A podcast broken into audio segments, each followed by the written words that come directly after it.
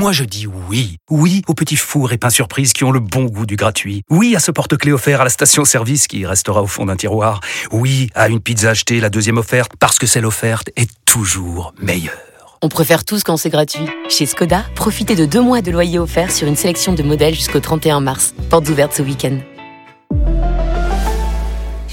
Deux loyers offerts après premier loyer en LLD 37 mois sur toute la gamme Skoda, Orenia et Enya Coupé, si accord par Volkswagen Bank. Détails sur skoda.fr. Pensez à covoiturer. Vous écoutez RMC. Les histoires de Charles. Alors là, pour le coup, sans transition, vous nous emmenez en Allemagne avec cette patiente d'un hôpital qui coupe le respirateur de sa voisine. Ouais, les faits se sont déroulés dans l'hôpital de Mannheim, au sud-ouest de l'Allemagne. Deux septuagénaires qui partagent la même chambre d'hôpital.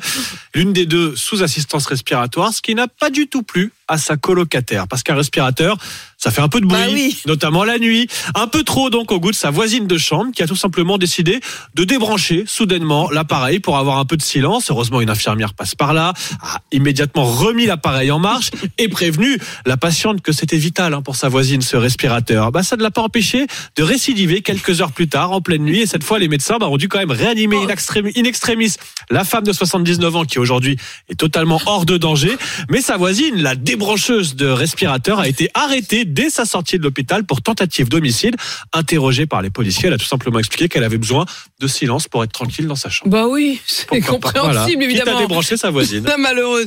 Et puis une histoire bien plus altruiste, Charles, cette fois-ci en Suisse. Avec cet éternel dilemme, que faites-vous si vous tombez dans la rue sur une enveloppe remplie de billets? C'est l'histoire d'un vieil homme, un Suisse, donc dans le canton de Valais. Un matin, il se rend en voiture au distributeur pour retirer une belle somme d'argent, 20 000 francs suisses qu'il range dans une enveloppe avec d'autres papiers papier. Mais à peine rentré chez lui, il se rend compte qu'il a perdu son enveloppe. Bah, figurez-vous qu'un couple a trouvé la fameuse enveloppe par terre sur le parking. À l'intérieur, 20 000 francs suisses en liquide et donc des papiers sur lesquels était inscrit l'adresse et le nom du monsieur.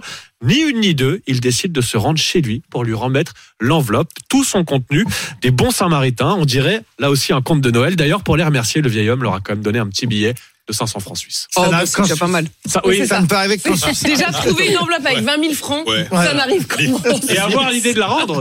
Limite au Danemark. Oui, voilà. C'est ça. Ça donne Voilà. une idée du pouvoir d'achat en Suisse. C'était les histoires de Charles, il est 6h56. On se retrouve dans un instant pour la météo et le journal de 7h à la une. On ira prendre des nouvelles des Bleus au lendemain de leur qualification. On sera en direct avec Jeanne Rességuier.